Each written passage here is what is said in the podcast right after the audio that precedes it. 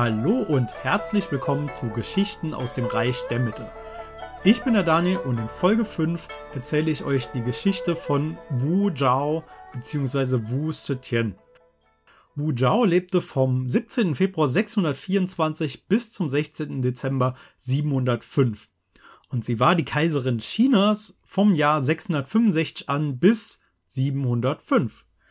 Die Besonderheit liegt aber darin, dass Wu Zhao vom Jahr 690 bis 705 ganz offiziell die Kaiserin Chinas war.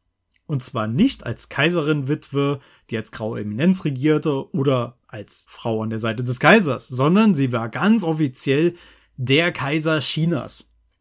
Der Kaiser Chinas klingt jetzt vielleicht etwas komisch, da sie natürlich eine Frau war, aber das klassische Chinesisch spezifiziert dabei kein Geschlecht. Sie gab sich selbst den Titel Huangdi, was übersetzt Kaiser bzw. Kaiserin bedeutet. Euch ist bestimmt schon aufgefallen, dass ich Wu Zhao mit zwei Namen genannt habe. Und das kommt nicht von ungefähr. Ihr Geburtsname ist nicht bekannt, aber sie gab sich selbst den Namen Wu Zhao, während sie an der Macht war. Der Name Sutien ist ein Ehrentitel, den sie von ihrem Sohn verliehen bekommen hat, und der bedeutet dem Himmel gehorchend.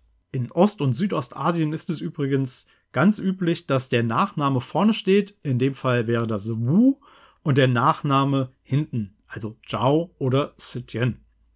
In China selbst wird die gute Dame auch mit drei Namen hauptsächlich benannt. Und die hängen ganz davon ab, in welcher Lebenssituation sich Wu Zhao gerade befand. Wenn die Chinesen über die Jugend der guten Dame sprechen, wird sie Wu Mei genannt. Wenn über ihre Zeit als Kaiserin neben dem Kaiser bzw. die Zeit danach als Kaiserin Witwe gesprochen wird, dann wird sie Wu Hu genannt.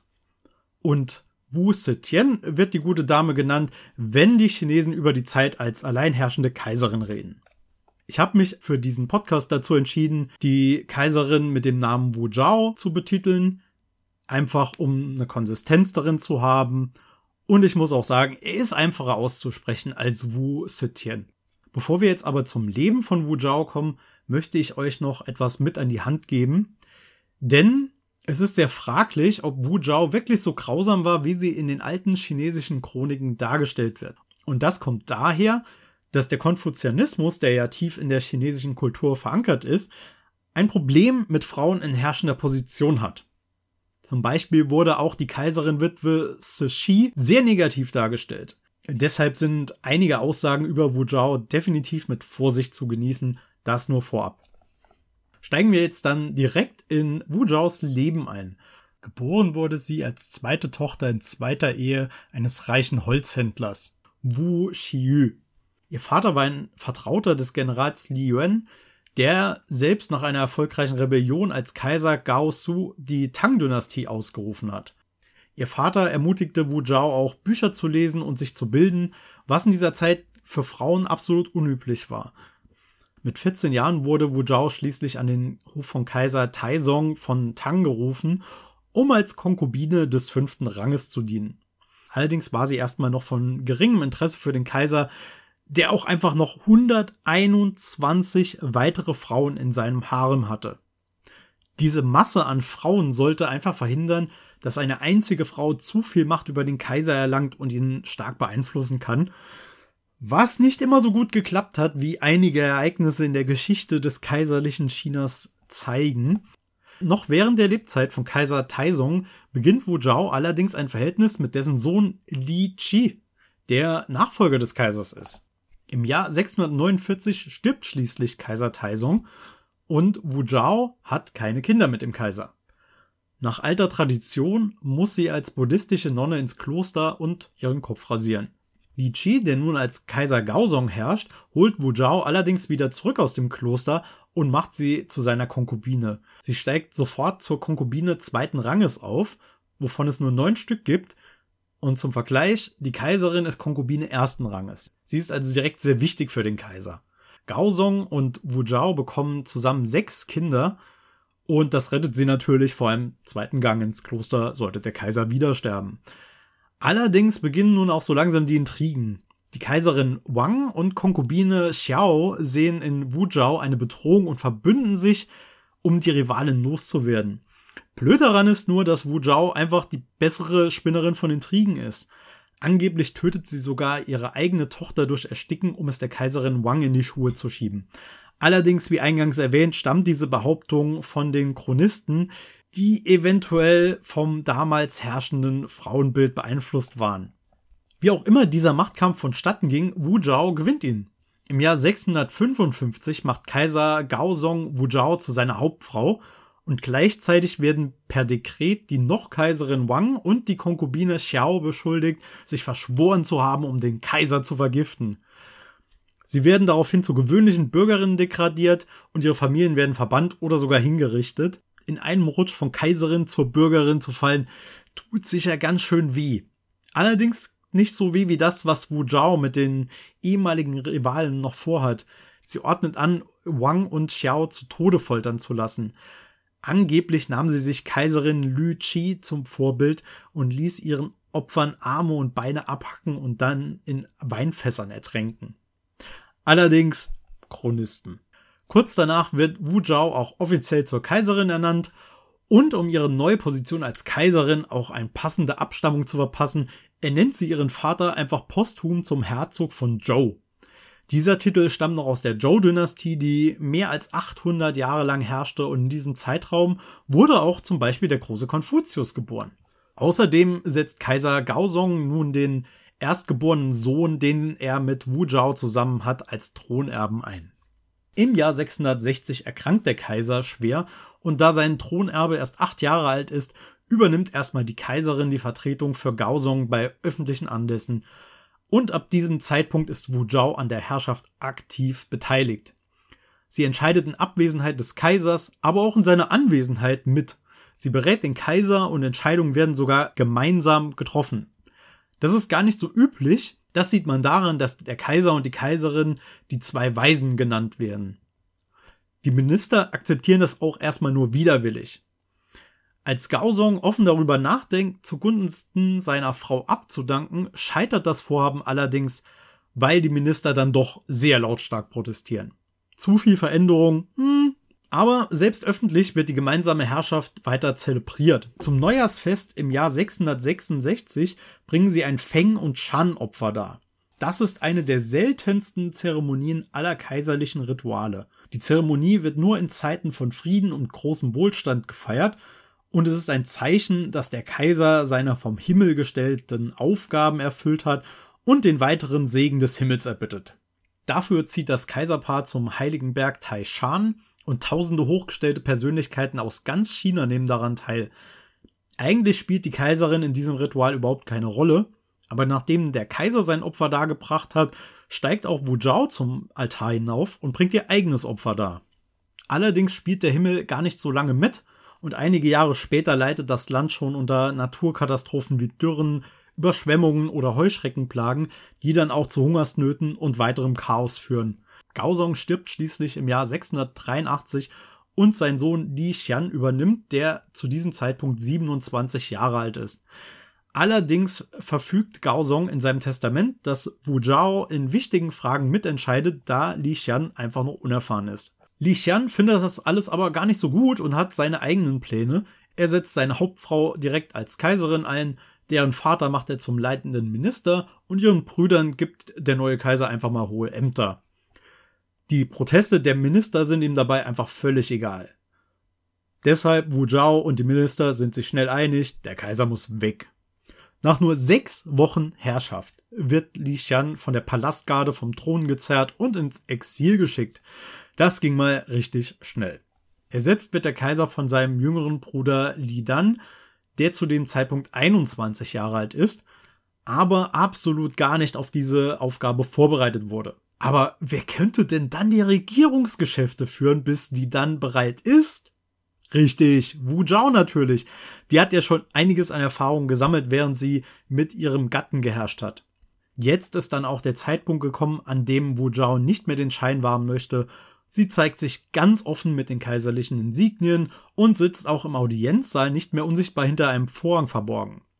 Erinnert ihr euch noch daran, dass ihr Vater posthum zum Herzog von Zhou ernannt wurde? Um ihrer Herkunft dann noch mehr Gewicht zu verleihen, stammt sie plötzlich auch noch vom Begründer der Zhou-Dynastie ab. Kann man mal machen, um sich wichtiger zu machen. Für ihren eigenen Familienclan, der Wu, lässt sie einen Tempel mit sieben Zeremoniensälen bauen. Die Zahl sieben steht eigentlich nur der Kaiserfamilie zu. Also sehr offensichtlich, was sie so vorhat. Es gibt Proteste unter den Ministern und auch ein Prinz aus der Familie des verstorbenen Kaisers rebelliert gegen Wu Zhao. Die Armee, die Wu Zhao ausschickt, schlägt die Rebellion allerdings sehr schnell nieder. Das alarmiert sie allerdings, dass ihre Herrschaft noch nicht so gefestigt ist, wie sie das gerne hätte. Daraufhin entsinnt sie das Buch Regularien für Amtsträger. Das beschreibt den Herrscher als Herz und Geist des Staatsapparats und die Beamten als Arme und Beine. Funktioniert ein Gliedmaß nicht mehr, dann schadet es dem gesamten Organismus und muss entfernt werden. Ziemlich klar, was das für die Beamten bedeutet. Mach, was ich will, oder du musst weg. Des Weiteren wird ein umfassendes Informantensystem aufgebaut, das mit Hilfe ihrer Untertanen funktioniert. Jeder kann Audienzen mit einem Beamten erbeten, Sorgen klagen, Anschuldigungen vorbringen, Regierungsentscheidungen kritisieren oder sich selbst als Beamte empfehlen. Sogar anonym. Natürlich wird alles an die Kaiserin weitergetragen. Bürger werden daraufhin zu Denunzianten, falsche Beschuldigungen nehmen zu, Diener werden ermutigt, gegen ihre Herren vorzugehen und verfeindete Familien sich gegenseitig anonym mit Vorwürfen zu belasten. In der Zensur- und Justizbehörde steigen die auf, die ein gutes Netz aus Spionen und Informanten aufgebaut haben, und es gibt sogar eigene Gefängnisse, in denen Geständnisse per Folter erzwungen werden. Wu Zhao lässt ihrer Geheimpolizei dabei freie Hand. Verfolgt wird Verrat, Verschwörung und Widersprüche gegen ihre Herrschaft. Allerdings zieht der Terror nicht auf das normale Volk ab, sondern auf die höchsten gesellschaftlichen Schichten, die Familie ihres toten Mannes und führende Hofbeamte. Bauern, Händler und Handwerker bleiben weitgehend verschont von diesem ganzen Terror. 686 überlässt Wu Zhao dann ein Dekret, mit dem die Regierungsgewalt eigentlich auf ihren Sohn Li Dan übergehen soll. Wir erinnern uns, der aktuelle Kaiser, der aber noch keine Macht hat. Der lehnt das allerdings ab, aus Furcht vor seiner Mutter. War vielleicht auch besser so für seine Gesundheit. Im Jahr 688 taucht dann ganz zufällig im Fluss Lohr ein Stein auf, auf dem in violetten Zeichen geschrieben steht, eine weise Mutter wird über die Menschen herrschen und der Reich wird eine ewige Blütezeit erfahren. Ganz klar, was diese Weissagung bedeuten soll. Laut den Chronisten hat einer von Wu Zhaos Neffen den Fund inszeniert und die Kaiserin wusste gar nichts davon. Ob das so ist, bleibt dahingestellt. Genutzt hat sie das Ereignis allemal. Wu Zhao verfügt, dass alle bedeutenden Bewohner des Reiches nach Luoyang, der östlichen Hauptstadt Chinas, kommen und sich in der erleuchteten Halle einfinden sollen, um den Stein und die Prophezeiung zu ehren. Viele Prinzen der kaiserlichen Familie Li fürchten eine Falle und auch, dass Wu Zhao das Fest dazu nutzen will, um eine neue Dynastie auszurufen. Sie verschwören sich daraufhin gegen die Kaiserin, werden allerdings aus den eigenen Reihen verraten. Einer der Verschwörer schickt einen Boten zu Wu und sie sendet 100.000 Soldaten zurück. Die Rebellen, die nur 7000 Mann stark sind, werden natürlich schnell niedergeschlagen. Und am Ende des Jahres 688 wird zehn Tage lang ein Fest zu Ehren des Steins in Luoyang gefeiert, dessen Zeremonie Wu im kaiserlichen Ornat anführt. Am Altar, den sie am Flussufer hat errichten lassen, nimmt sie den Stein feierlich an und verkündet die Ära ewiger Wohlstand. Sich selbst gibt sie den Titel Weise Mutter, göttliches Oberhaupt mit dem, was auf dem Stein steht, kann ja auch nur sie gemeint sein. Allerdings ist sie noch nicht da, wo sie hin will. Wu Zhao hat gelernt, dass sie Dinge nicht von jetzt auf gleich ändern kann und deshalb verschiebt sie die Grenzen immer so Stück für Stück. Beispielsweise führt sie neue Schriftzeichen ein. Das neue Zeichen für Beamte besteht aus den Elementen für eins und Loyalität. Ganz klar, was sie von ihren Beamten will. Und die eigene Name besteht aus einem Zeichen, das die Sonne und den Mond abbildet, die beide über der Leere schweben und sie erleuchten. Sie vereint in sich also Sonne und Mond, männliche und weibliche Energie. Nach und nach ziehen auch immer mehr Menschen nach Luoyang, die eine neue Dynastie und eine Änderung des Kaisernamens in Wu fordern. Es sind erst viele hundert, später einige tausend und schließlich 60.000 Menschen. Kaiser Li Dan bittet dann auch öffentlich darum, den Nachnamen seiner Mutter annehmen zu dürfen und freiwillig zugunsten seiner Mutter abzudanken. Sogar Hofbeamte berichten von der Sichtung göttlicher Zeichen in dieser Zeit. Im Jahr 690 ist es dann auch endlich soweit. Wu Zhao besteigt endlich als wahre Herrscherin den Thron. Sie hat ihr Ziel erreicht. Ihre Dynastie nennt sie, wenig überraschend, Zhou, nach dem alten Herrschergeschlecht, dessen Fan sie ja ist und von dessen Gründer sie ja nach eigener Aussage abstammt. Immerhin nachträglich. Der Buddhismus wird zur Staatsreligion erhoben und beerbt damit den Daoismus. Sie lässt alte buddhistische Tempel renovieren und holt buddhistische Gelehrte aus Indien ins Land, die Schriften aus dem Sanskrit ins Chinesische übersetzen sollen. Reform der Beamtenprüfung, die noch unter der Herrschaft ihres Mannes Gao Song begonnen hat, wird weiter vorangetrieben und der Pool für mögliche Bewerber stetig erweitert. Jetzt können sich auch ganz einfache Bürger des Reiches bewerben und daran teilnehmen, wenn sie die passenden Voraussetzungen mitbringen. Vorbei sind die Zeiten, in denen Beamte der Aristokratie entstammen mussten. Außenpolitisch ist auch tatsächlich einiges los, denn im Osten gelingt es Wujaos Generälen, das koreanische Königreich Goguryeo zu erobern und im Westen werden die Grenzen erfolgreich gegen Angriffe der Tibeter und Türken verteidigt.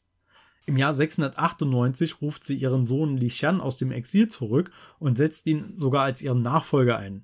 Wir erinnern uns, der Kaiser, der nur sechs Wochen geherrscht hat. Damit setzt sie ein sehr deutliches Zeichen der Versöhnung. Sie hätte auch einfach jemanden aus ihrem eigenen Familienclan als Nachfolger auswählen können, entscheidet sich aber für die Familie ihres verstorbenen Mannes. Auch den Terror beendet die Kaiserin. Der Chef der Geheimpolizei wird sogar hingerichtet, nachdem dieser seine Macht ein bisschen zu sehr ausgenutzt hat und die Mitglieder der Herrscherfamilien Li und Wu der Verschwörung bezichtigt hat. Ist halt auch eine echt blöde Idee, die Familien der Kaiserin aufknüpfen zu wollen. Die Kaiserin selbst ist mittlerweile über 70 Jahre alt und erkennt natürlich auch ihre eigene Sterblichkeit. Auf Anregung ihrer Tochter nimmt sich Wu Zhao den jungen Musiker Chang Chang Song und gleich dessen Bruder mit zu sich als Liebhaber in den Palast. Die beiden steigen auch sehr schnell in der Gunst der Kaiserin und werden damit zu einflussreichen Personen am Hof. Die Chang-Brüder veranstalten Gelage und leben in Saus und Braus, was der Kaiserin zwar gefällt, ihren Ministern aber nicht so sehr. Kritik an den Brüdern erregen aber den Zorn von Wu Zhao.